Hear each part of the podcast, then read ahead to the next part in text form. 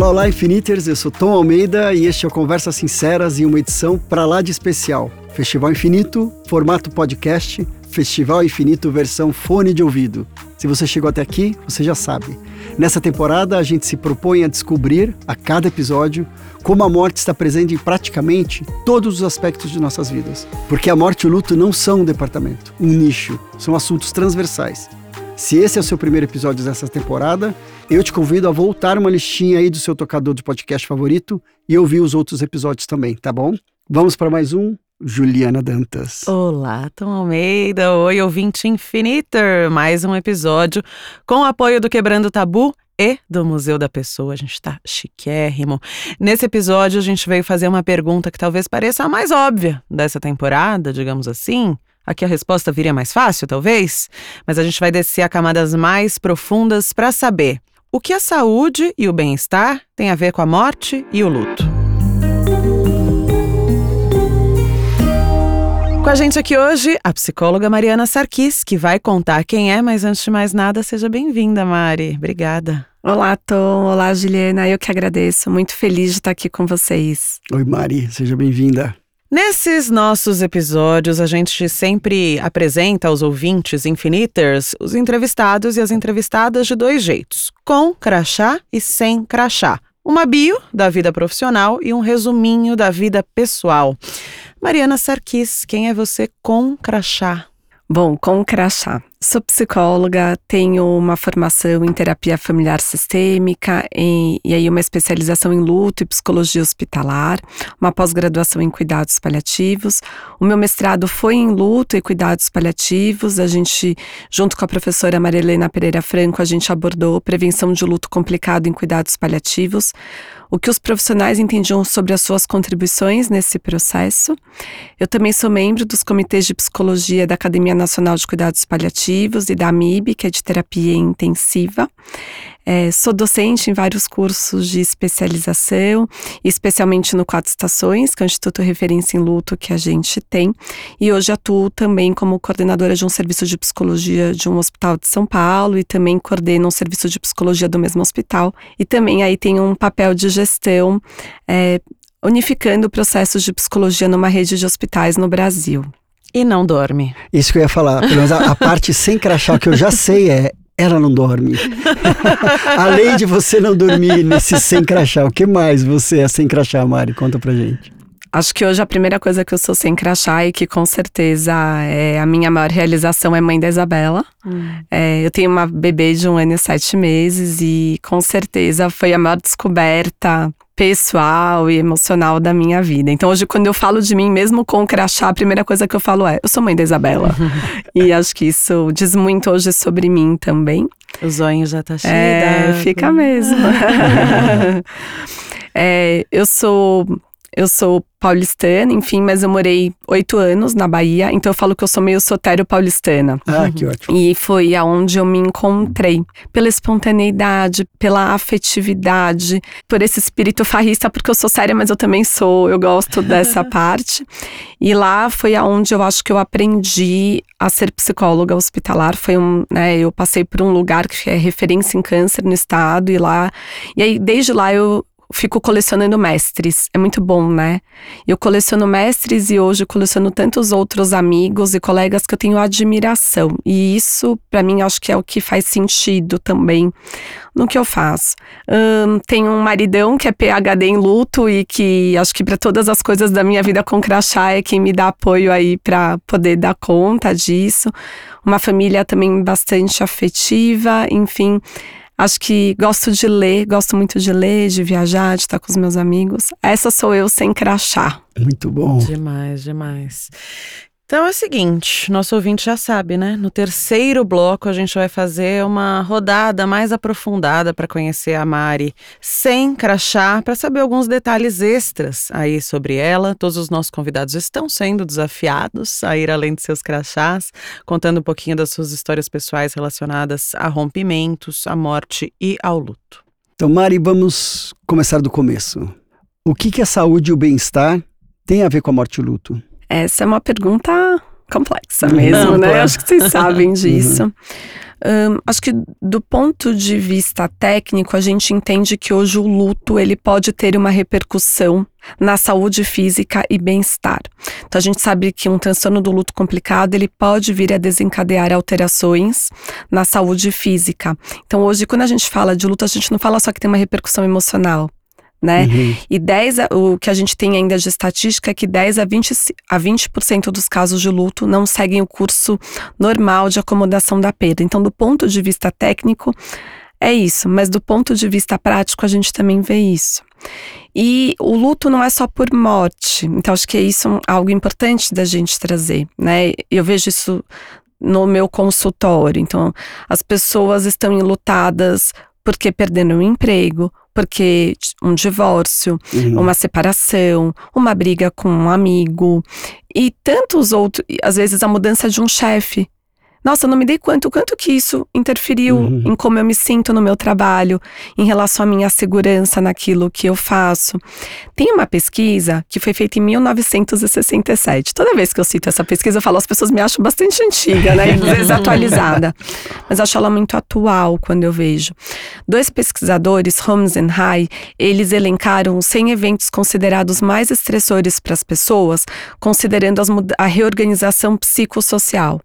Os dez primeiros eventos estavam relacionados a algum tipo de perda. Uau. Então, morte de cônjuge, morte de um ente querido, mas aí também separações, divórcios.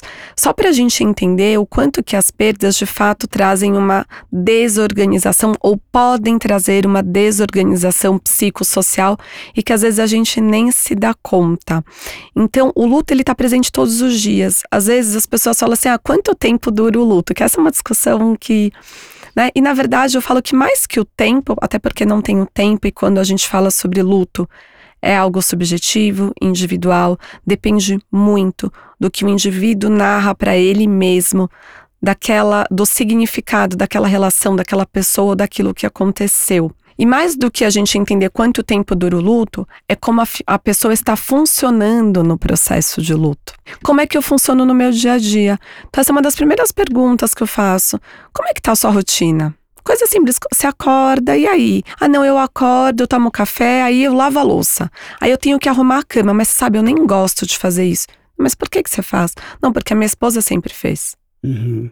Mas isso tem sentido? Ah, eu nunca parei para pensar se isso tem ou não. Então, é muito mais como eu vivo esse processo do que o tempo do processo. Uhum. Como eu funciono neste processo. Sabendo que não tem um certo e errado e que a gente vai ter dias melhores e dias nem tanto, se respeitando nisso.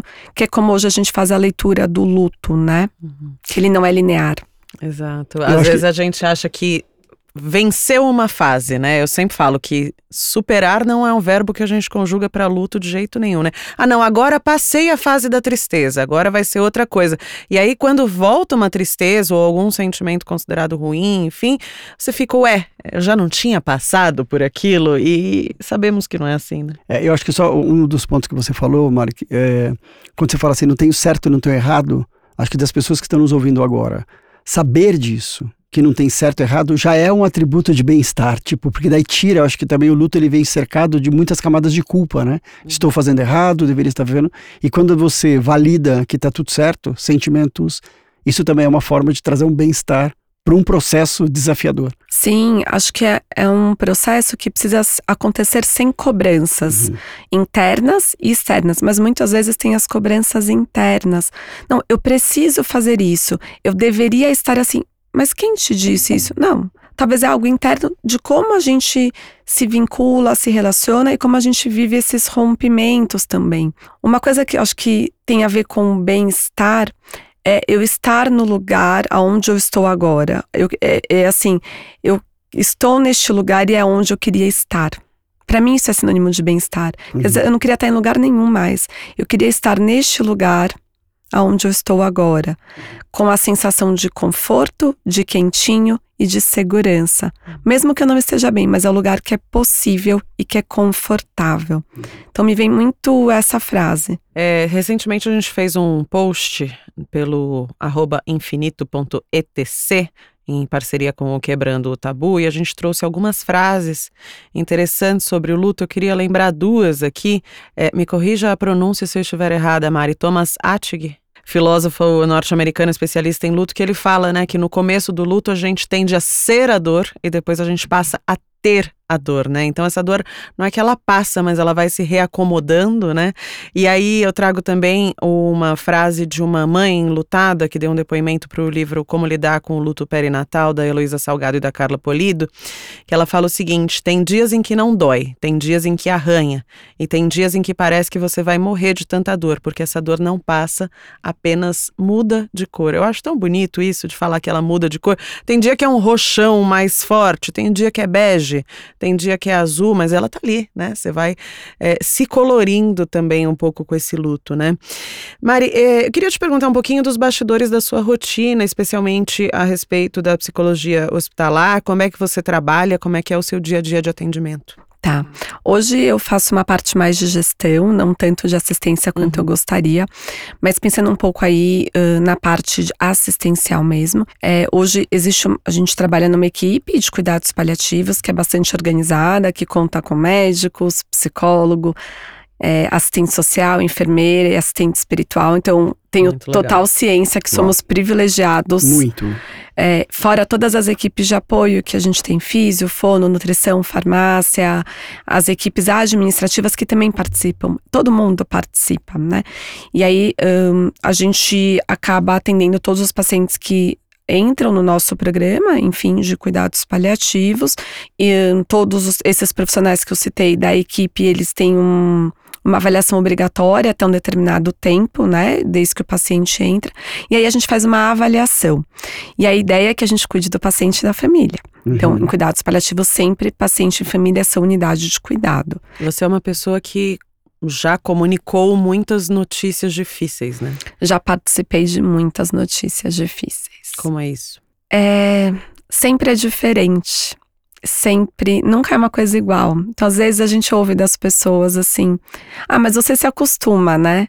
Nossa, eu fico assim. Às vezes, no primeiro momento, eu me sinto até ofendida. Eu falo assim: uhum. não, mas a gente não se acostuma com isso. Até porque cada, cada paciente, ou. Eu gosto mais de falar de cada indivíduo doente, cada família, vivem isso de uma forma diferente, dá um significado diferente. E a gente sente as emoções deles, né?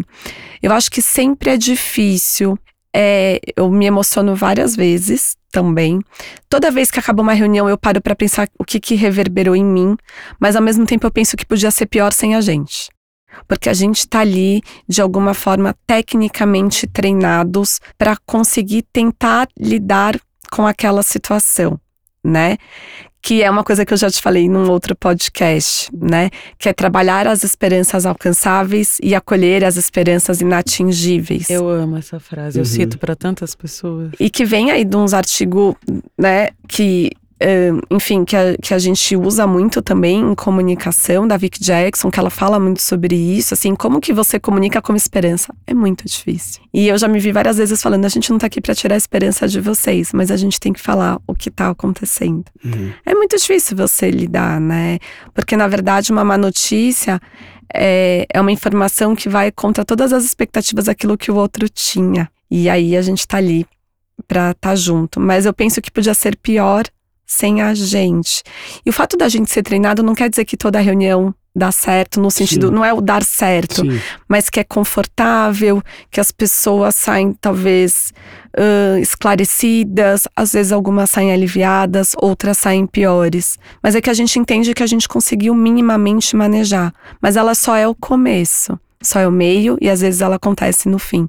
Mas ela pode acontecer várias vezes. Tem caminho, mas não tem regra, né? Não tem. Tem fórmula. Fórmula. Mari, que horas que você se sente mais emocionada nesses momentos de conexão? Por exemplo, numa conversa, onde que te pega mais? Onde que a tua voz embarga? Em qual momento? Ou seja, eu, eu sou muito curioso, por exemplo, às vezes eu, eu, eu tinha uma fase que eu ia assistir um filme e eu me emociono muito assistindo o filme. E daí eu falo, qual é aquele segundo que me fez chorar? E daí eu fico levando isso para as relações, quando eu estou em alguma conversa, quando eu estou vivenciando algo muito desafiador. Qual é aquele momento que me. Você consegue identificar? Sim. Tem um momento que é ali que a tua voz embarga? Sim. É, você sabe, quando eu fui fazer minha defesa de mestrado, na minha banca estava a Maria Julia Kovacs e a Matilde Neder. A Matilde Neder ela é fundadora da psicologia hospitalar no Brasil e a Maria Julia Kovacs é uma referência para gente luto. E eu me lembro Está que a assim, a, nessa parte temporada. técnica tava super ok. E elas assim, mas como você se sente? Isso foi, sei lá, faz oito. Não, faz 10 anos isso. E aí eu dizia assim, nossa, eu tava tão focada que eu não. E, e achando que eu transito, e de fato a gente vai transitando, né? Com uma maior tranquilidade, ou não acho que é tranquilidade, mas maior apropriação do outro e da gente mesmo, porque você vai se conhecendo depois de muitos anos em como Sim. você lida com isso. Mas eu acho que uma das coisas que me emocionam é porque eu- a gente estava até conversando disso, né? Às vezes a gente tem uma tendência a julgar as pessoas, né? Então, tal família não aceita porque é isso. Uhum. E aí você traz vários adjetivos para paciente e para família. Quando você descobre o significado que está por trás daquilo e que não tem nada a ver com uma decisão técnica, isso normalmente me emociona. Que uma, é, o Daniel Forte fala isso, né? Qual é o slide escondido que está por trás daquilo? Grande médico paliativista, né? É, e aí eles deram um curso recente que eles assim. Tenta achar o slide escondido, porque a decisão, de, assim, discutir o objetivo de tratamento, o que, que é importante para o outro, discutir limitação de suporte, enfim, toda a técnica da bioética que a gente tem, no final não é isso. O que, que está por trás disso? O E subtexto. todas as vezes que a gente descobre o que está por trás, o slide escondido, isso me emociona. Entendi. Porque são coisas inimagináveis os significados que as pessoas podem dar. Uhum. E me emociona também, e eu já estou emocionada falando, a humildade que as pessoas têm diante da morte. Isso me emociona sempre, assim. Às vezes, pra, com quem quer conversar sobre morrer, você conversa. Né? A gente atende pacientes que querem falar sobre isso. E aí você pergunta, você investiga, você- mas você tem medo de morrer? O que que é? E as pessoas falam assim, eu tenho pena de morrer, porque eu gosto de viver. E uma coisa eu aprendi nesse tempo, existe um limiar pequeno entre desistir de viver e aceitar que a vida tem um final. E muitas pessoas aceitam que a Sim. vida tem um final. A maioria das pessoas acham que as pessoas desistem de viver. Uhum. E eu já vi muitas, mas muito mais pessoas que aceitam que a vida tem um final. E essa humildade diante da vida e da morte me emociona. Agora, é, eu já vi, assim, alguns profissionais é, que têm essa sensibilidade que é necessária, falando que alguns professores, chefes, já recriminaram esse tipo de emoção, né? Que momento a voz embarga? Não, não é para embargar. Nutricionistas que saíram de ambientes que tratavam ali pessoas é, com transtornos alimentares, anorexia. Não, você não pode se emocionar. É uma leitura que já está mudando ou a gente ainda está. Acho que a gente tem muitos é, profissionais hoje na educação que têm essa cabeça de que, assim, somos seres humanos cuidando de seres humanos. E cada vez mais, eu acho que depois da pandemia isso ficou mais evidente. A importância do profissional de saúde reconhecer os seus limites. Acho que até então a gente talvez não pensava ou não falava sobre isso. Ou as pessoas não se percebiam nos seus limites. A pandemia escancarou. Porque tudo aquilo que eu achava que eu dava conta, as pessoas perceberam que eles não davam. Não dá. E aí a gente começou, a gente pegou isso, né? Tô, muitos psicólogos de diferentes hospitais fizeram grupos incessantemente com profissionais de saúde para falar de autocuidado, para falar de saúde mental. Isso não só no Setembro Amarelo, mas sempre, né? Então acho que isso tem mudado, assim, a gente é, a gente até tem falado, né? É possível eu construir um vínculo de cuidado formal, por exemplo, e me lutar. Só que daí quando você fala isso para as pessoas, a gente tem que lembrar um passo atrás. Muitas vezes as pessoas não se dão conta nem que elas se vinculam com o indivíduo doente com a família. Uhum. Então aí eu preciso, as pessoas precisam primeiro entender que elas se vinculam, para depois elas entenderem que elas podem sim lutar. São dois Perfeito. processos. Uau. Perfeito. A gente abre esse segundo bloco deste episódio do Conversas Sinceras, colocando mais uma voz importante na roda. É mais uma Mariana aqui. Mariana Ferrão é jornalista, já foi de diversas emissoras como Band, TV Globo, hoje é apresentadora no Viva Bem UOL, criadora da Soul Me. Tem mais de um milhão de seguidores no Instagram. Prazer tê-la aqui. Fala, Mari. Em primeiro lugar, eu quero agradecer o Festival Infinito pela oportunidade de estar falando com uma comunidade de um tema que eu acho tão essencial na nossa vida, que é a morte. E aí a pergunta que me foi feita é o que eu entendo por bem-estar e como atividades de bem-estar podem auxiliar no processo de morte e de luto. Bom, o conceito de bem-estar, para mim, ele é muito amplo, mas eu talvez definisse ele como um se sentir bem. Se sentir bem em mim, em primeiro lugar, se sentir bem em relação ao outro, seja qual for essa relação, numa relação familiar, uma relação é, conjugal, uma relação de amizade, uma relação de emprego, e também um se sentir bem em relação à comunidade, à cidade, ao país, ao planeta, em última análise. Né? São várias esferas, mas eu resumiria a minha definição de bem-estar como um grande se sentir bem. E esse se sentir bem, obviamente, na minha visão, não é apenas o estar feliz o tempo inteiro, mas é ao encontrar dificuldades, eu reconhecer ou eu me dar conta de que eu tenho amparo, de que eu tenho apoio, de que eu tenho ferramentas, sejam elas internas ou externas, para me dar sustentação para atravessar aquela dificuldade. E aí a pergunta é, é como é que as atividades do bem-estar podem apoiar no processo de, de morte de luto? Bom, primeiro lugar, né, se sentir bem também é poder sentir tudo. Porque, vamos parar um pouco para pensar, se eu estou sentindo algo dentro de mim, mas eu não tenho liberdade ou segurança de expressar, existe um aprisionamento daquela emoção que logo me faz me sentir mal. Então, o sentir bem também é poder expressar com liberdade ou simplesmente poder sentir com liberdade aquilo que eu estou sentindo. E sentir com liberdade o que eu estou sentindo é absolutamente essencial para o processo de morte e de luto. Porque qual, quão profunda pode ser uma tristeza num processo de luto? E quão importante é eu poder sentir aquela tristeza me atravessar, exatamente para que ela não dure mais do que ela poderia durar se ela fosse obrigada a ficar aprisionada dentro de mim porque eu não me sinto segura, ou porque eu não me sinto livre, ou porque eu não me sinto confortável para expressá-la ou para senti-la.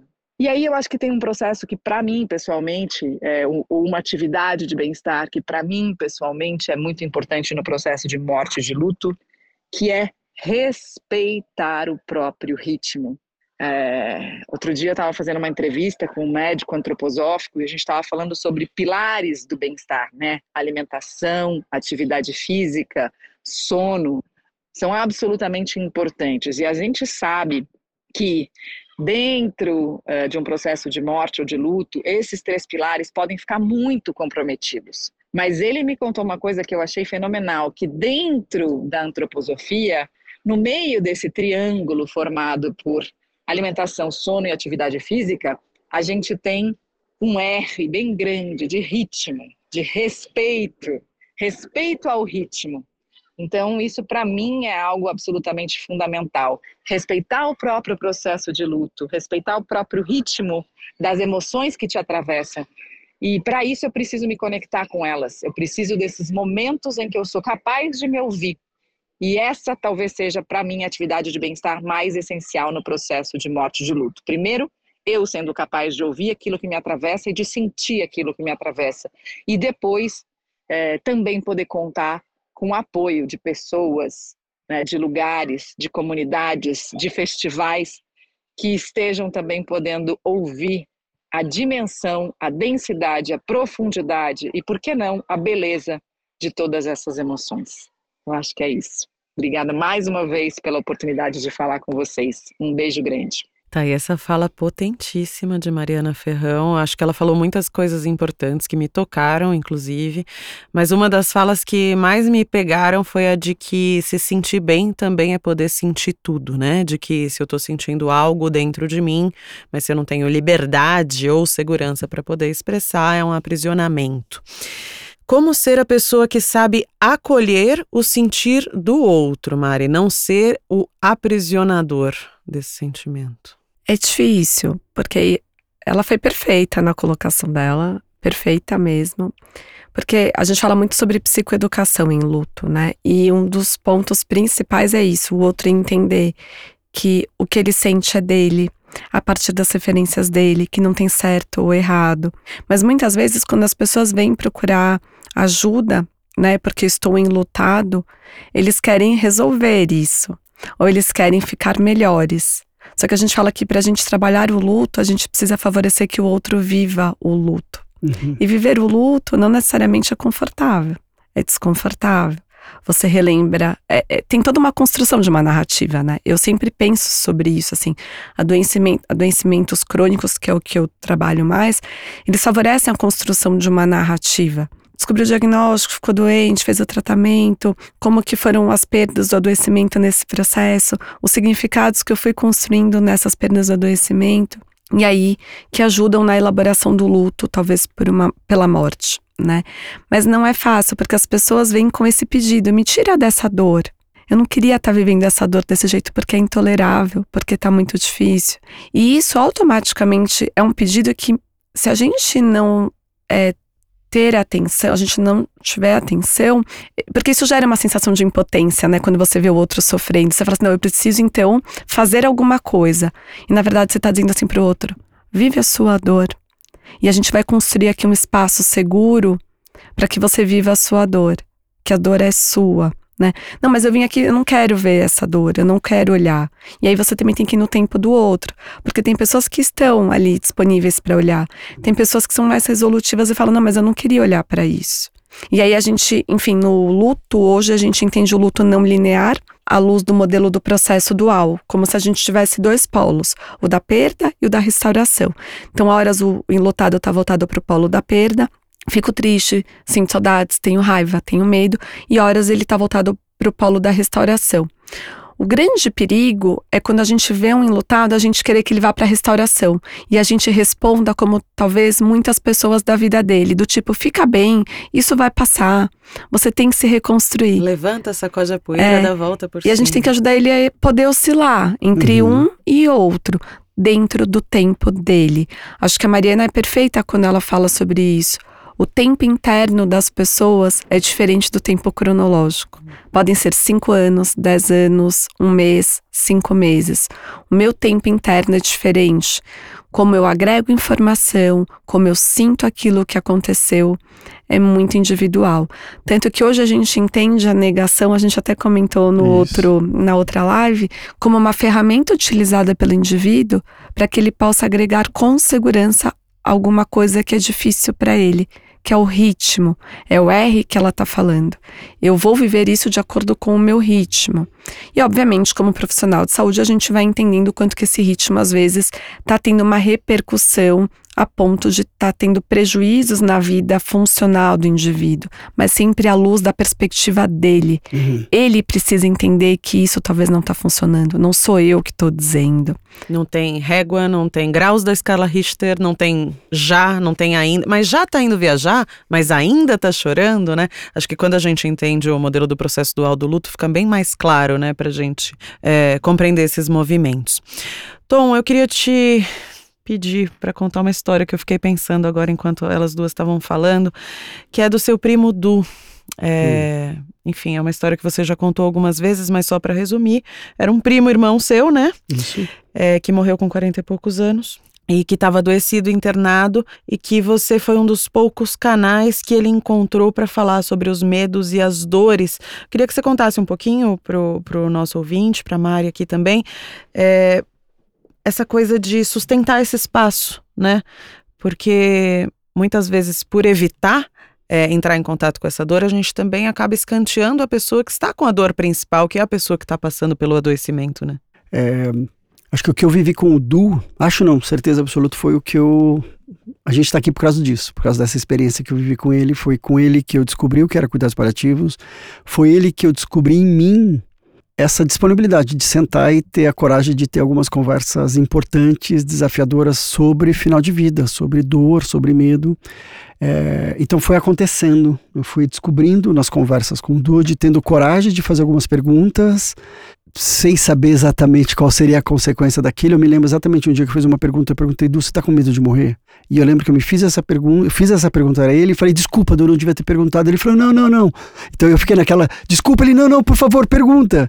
Ele falou, é, pergunta, é importante que você faça essa pergunta, porque ninguém quer conversar comigo sobre isso. É, e eu preciso falar. Ele falou exatamente assim: eu preciso falar sobre isso. Tá chegando a minha hora e tem coisas que eu preciso dizer e ninguém sustenta o que eu tenho para falar, nos ou sustenta, mas ninguém está disponível para falar. Tá acontecendo. E eu lembro que ele falou assim: eu preciso que você seja o meu advogado. Tipo, me ajuda, seja a minha voz para quando eu não puder mais falar.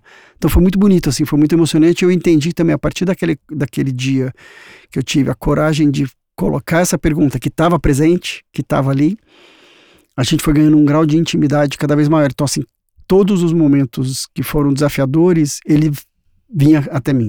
Então, ele sabia, ali eu posso perguntar o que for importante. Então, foi ali que eu descobri o quanto que era importante a gente criar esse espaço de conversas. E aí você virou o lugar seguro dele, não o advogado dele, Isso. né? É. Exatamente. Exatamente. É que é o que, eu, que a gente sempre fala, né, de conversas sem julgamentos, né? Aquele espaço que você vai ter tranquilidade de expressão, porque não vai vir uma resposta fácil, não vai vir um, ah, não, mas pensa por outro lado, mas. Esse mais ele anula, né? As sensações, a gente sempre fala. E, e foi também o, o começo, né? Essa história do Tom, ela sempre me marcou muito e é, a minha jornada ela coincide muito com conhecer o Tom. É, porque os cuidados paliativos, eles não estavam postos lá pro Du, né? O Tom descobriu uma equipe de dor no hospital e o Du estava se sentindo um pouco traído, né? Porque uhum. tinha uma equipe de dor dentro do hospital e ele não estava conseguindo dormir. Ele estava dormindo em pé, apoiado numa cadeira um dia que o Tom chegou, né? Uhum. É engraçado porque... É curioso, não é engraçado? Porque as pessoas às vezes temem um pouco os cuidados paliativos, né? Não, significa que então eu tô morrendo. Não, eu, eu, os cuidados paliativos são a boa notícia depois de uma má notícia, né? Que se você receber um diagnóstico de uma doença grave, a boa notícia é que você vai ter acesso aos cuidados paliativos para ser mais bem tratado, né? E, e, a gente tem medo de falar de cuidados paliativos, fala de eutanásia, não, socorro é eutanásia, mas tem dois aspectos que eu gostaria de lembrar aqui sobre a mistanásia e a distanásia, que já estão acontecendo, estão acontecendo enquanto a gente está aqui conversando, e a gente nem sabe o que elas são, e a gente, portanto, não, nem consegue verbalizar esse medo, que a mistanásia, como como nos lembra a Luciana Dadalto, uhum. é a morte social, né? A pessoa que está numa fila, uma pessoa que é, passou por um erro médico, a pessoa que não foi bem atendida, não teve acesso ao medicamento. E na outra ponta, a distanásia, mais entuba, mais seda, mais emprega é, tratamentos fúteis que não vão trazer bem-estar, que não vão trazer saúde a curto, médio, longo prazos, né? Então, os cuidados paliativos, quando a gente coloca nesse mundinho aí das tanásias, né, que traz a questão da morte, eles estão na ortotanásia, desse prefixo orto de ortografia, né? Então, a morte no tempo certo. Então, sempre bater nessa tecla, né, de que os cuidados paliativos não aceleram a morte e nem o contrário, né? Eles dão condições a ideia é que te dê condição de ter a melhor vida possível dentro da situação difícil que está posta, seja ela terminalidade ou não, né? Uhum. É, você está falando sobre dignidade, né? Sim. A gente está falando ortotolase é sobre dignidade. Quando a gente fala sobre dignidade, eu acho que não tem como a gente não falar, a gente já passou por isso, mas eu queria trazer novamente cuidados paliativos. E talvez tenham pessoas que estejam nos ouvindo que não saibam ou tenham uma, uma, um entendimento errado do que é cuidados paliativos, né? Que é uma abordagem multidisciplinar que deve ser ofertada para qualquer um de nós, para qualquer pessoa, no momento de uma, do diagnóstico de uma doença grave. E não significa terminalidade. Não significa que seja só para quem vai morrer daquela doença. Os cuidados paliativos são sinônimos de uma boa prática médica. A gente atravessa essa situação delicada de saúde com mais condições físicas e emocionais quando a gente está sendo acompanhado, o paciente e o familiar, sendo acompanhado por uma equipe de cuidados paliativos. A travessia de um tratamento de uma doença grave, independente do desfecho, seja cura, seja remissão, seja morte, ela bola o nosso bem-estar em diferentes aspectos, que não são só o físico, mas também mental, espiritual, social e familiar. E, infelizmente, cuidados paliativos ainda são um privilégio, né? E justamente por isso, Mari, como que a gente pode dar algumas ferramentas para as pessoas que estão ouvindo que não têm uma equipe de cuidados paliativos. Como transitar sem uma equipe de cuidados paliativos. O que, que um paciente, um familiar deve lutar? Qual o mínimo que ele tem que pedir? Que direito ele tem de dignidade que ele pode estar num ambiente para ele sofrer um pouco menos? Me faz pensar em várias coisas esse seu questionamento, né? Primeiro, me lembrei de uma pesquisa que foi feita em 2017 com pessoas do Brasil, Estados Unidos, Japão e Itália. E uma das perguntas era assim: o que, que é mais. Não eram só pessoas doentes, tá? Fizeram. E aí era assim: o que, é mais importante? Viver o maior tempo possível ou morrer sem dor, sem sofrimento, enfim, sem desconforto? E no Brasil, é, acho que mais de 50% falaram morrer sem. É, viver o maior tempo possível né?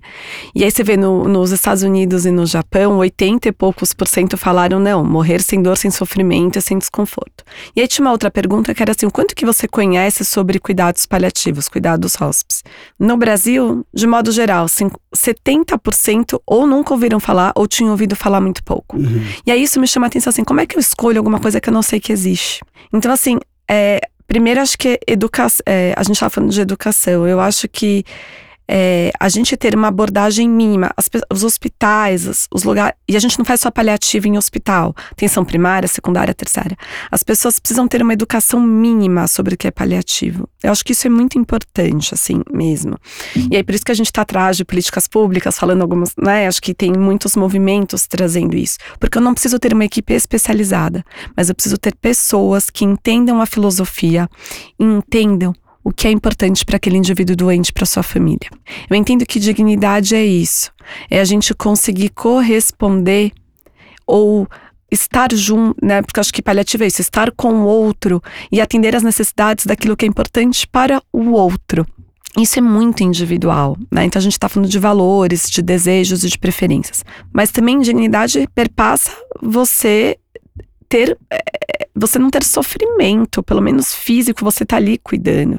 Então, acho que tem a educação mínima das equipes, é, as pessoas terem acesso a essas informações e de que isso é possível, é, as pessoas poderem participar dos seus cuidados, uhum. elas poderem perguntar e a gente poder ter uma escuta. O que, que é importante para você? E não o que eu acho que é importante. Eu acho que isso é um ponto fundamental.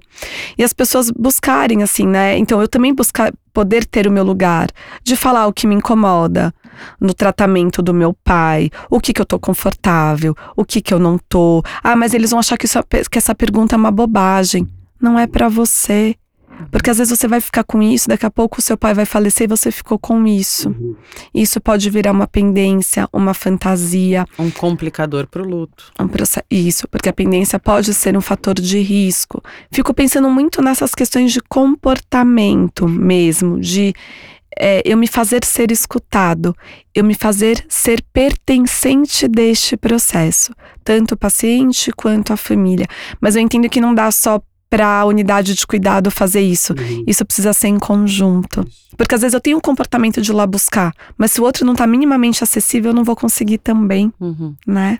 Isso me lembra uma história que eu vou contar muito rapidamente, porque o nosso tempo está acabando, mas é, meu pai passou por um processo de muitos anos de adoecimento e meu pai era um intelectual, jornalista, premiado, viajado, tarará, tarará, e não aceitava de jeito nenhum a doença dele. E aí teve um dia que eu consegui acessar e falar, mas pai, por que, que você não quer que as pessoas saibam do tamanho da gravidade, né? Ele falou assim, eu não quero que as pessoas achem que eu sou carta fora do baralho. E aí é, eu me peguei entendendo que aquela pessoa que sempre foi tão acessada e cultuada e tida como mestre, nananã, estava sendo cada vez mais minimizada dentro do processo hospitalar pelas suas fragilidades e não pelas suas potências, né? E aí fui observando o processo hospitalar durante a quimioterapia e aí tinha uma enfermeira que entrava no quarto e falava assim: "Seu Aldalinho, me dá o dedinho pra gente fazer o destro". Nanana. E aí o que, que eu imagino? Com certeza ela estava dando o melhor dela. Né? Ela entendeu que aquilo era o carinho possível quando ela olhava para um prontuário de um senhor de mais de 80 anos. Mas meu pai morreu de um câncer como se ele tivesse batido o carro com 25 anos, porque ele tinha uma toada de vida altamente é, elétrica, né?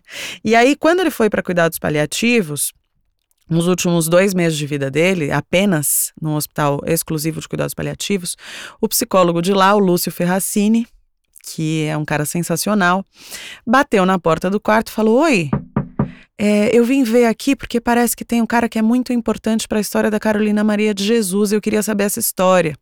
E meu pai foi o cara, o jornalista que se encontrou com Carolina, que publicou Carolina. E o Lúcio, um psicólogo negro do movimento, inclusive, uma pessoa muito interessante, se aproximou do meu pai por uma potência dele e não pela, pelo que ele estava, pelo que estava faltando. Né? E aí, nos dois últimos meses de vida do meu pai, ele fez terapia. É, e aí, queria te perguntar muito, muito rapidamente, Mari, é, quanto que essa infantilização do idoso ou da pessoa adoecida prejudica na prática o processo do tratamento? Porque aí a gente não está falando de medicamento, a gente não está falando de quimioterapia, a gente está falando de comportamento, né? Sim. Acho que a gente não tem um, algo cartesiano para falar prejudica ou não, mas o que a gente pode perceber é que às vezes as pessoas confundem ser carinhoso é, e, precisar, e precisar usar esses diminutivos ou essas infantilizações para dizer que eu tô sendo carinhoso. Né? E às vezes eu posso. E talvez o carinho pode vir de assim, eu tentar te escutar. Né? E isso sim, é, muitas vezes tira o indivíduo doente, tira a voz dele, né? Como se ele não pudesse é, ser escutado, fazer as suas escolhas. Você vai colocando ele cada vez mais nesse lugar de. É, é, eu não tenho habilidade, como você falou assim, eu não tenho potência. E a gente tem que lembrar que a doença não determina o indivíduo. Uhum. Ela é uma parte dele, mas ele tem tantas outras repertórios.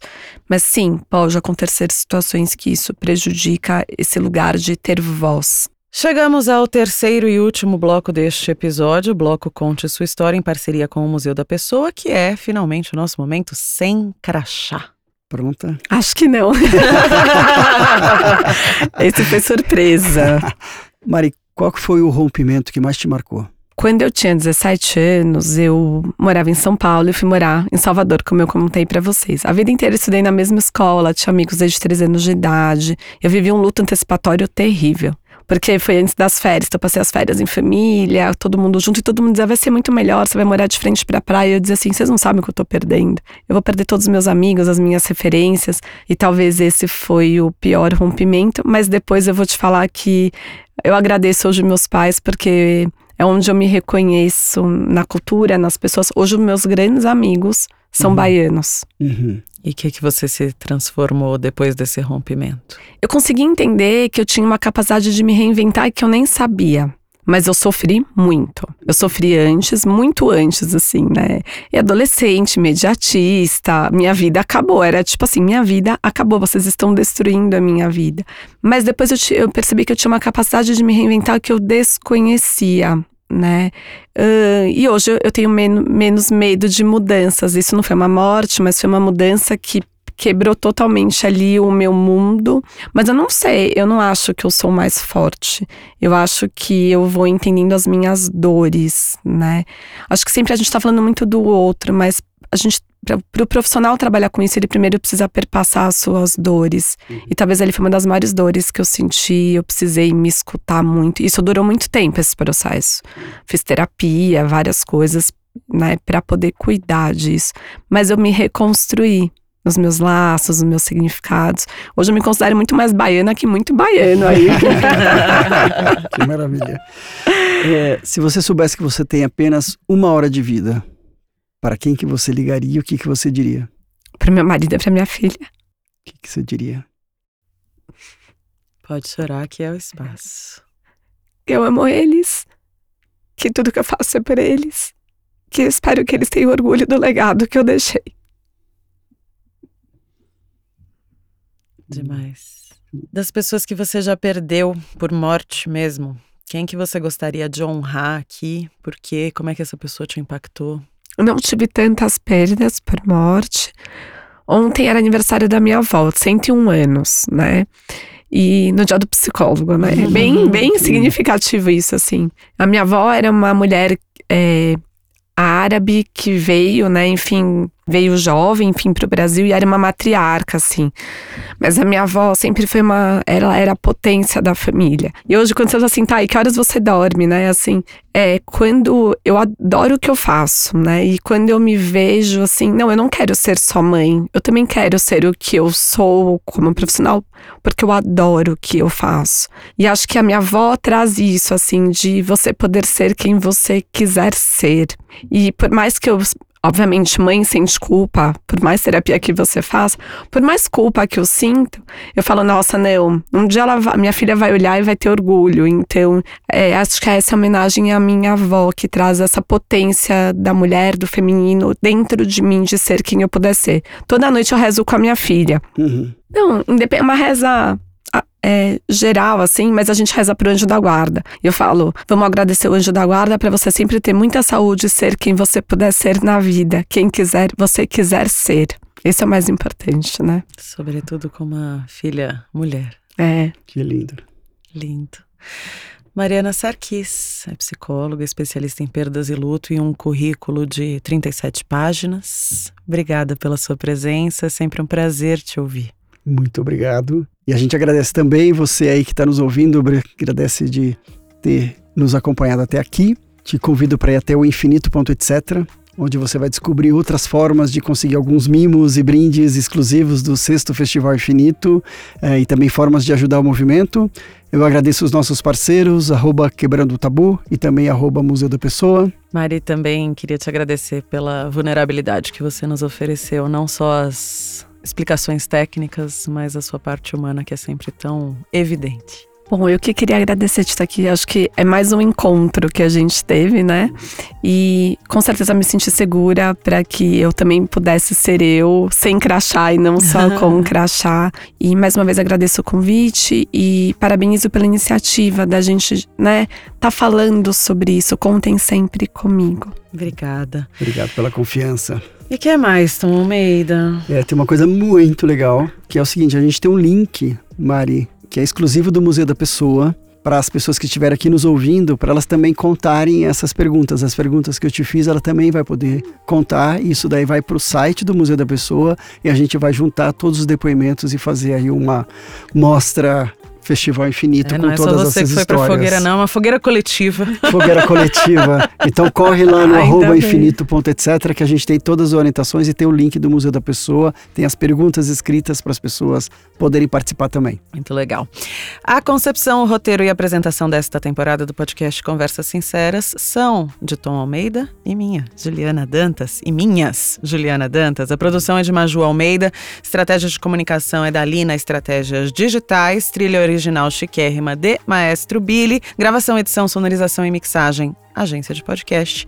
Agradecimento ao Instituto Olga Rabinovich, responsável por manter o nosso movimento infinito firme e forte, em pé, olhando para o horizonte, né, Tom Almeida? Exatamente. A gente vai estar aqui te esperando no próximo episódio. Beijo, até lá. Beijo, até. Beijos. Um beijo.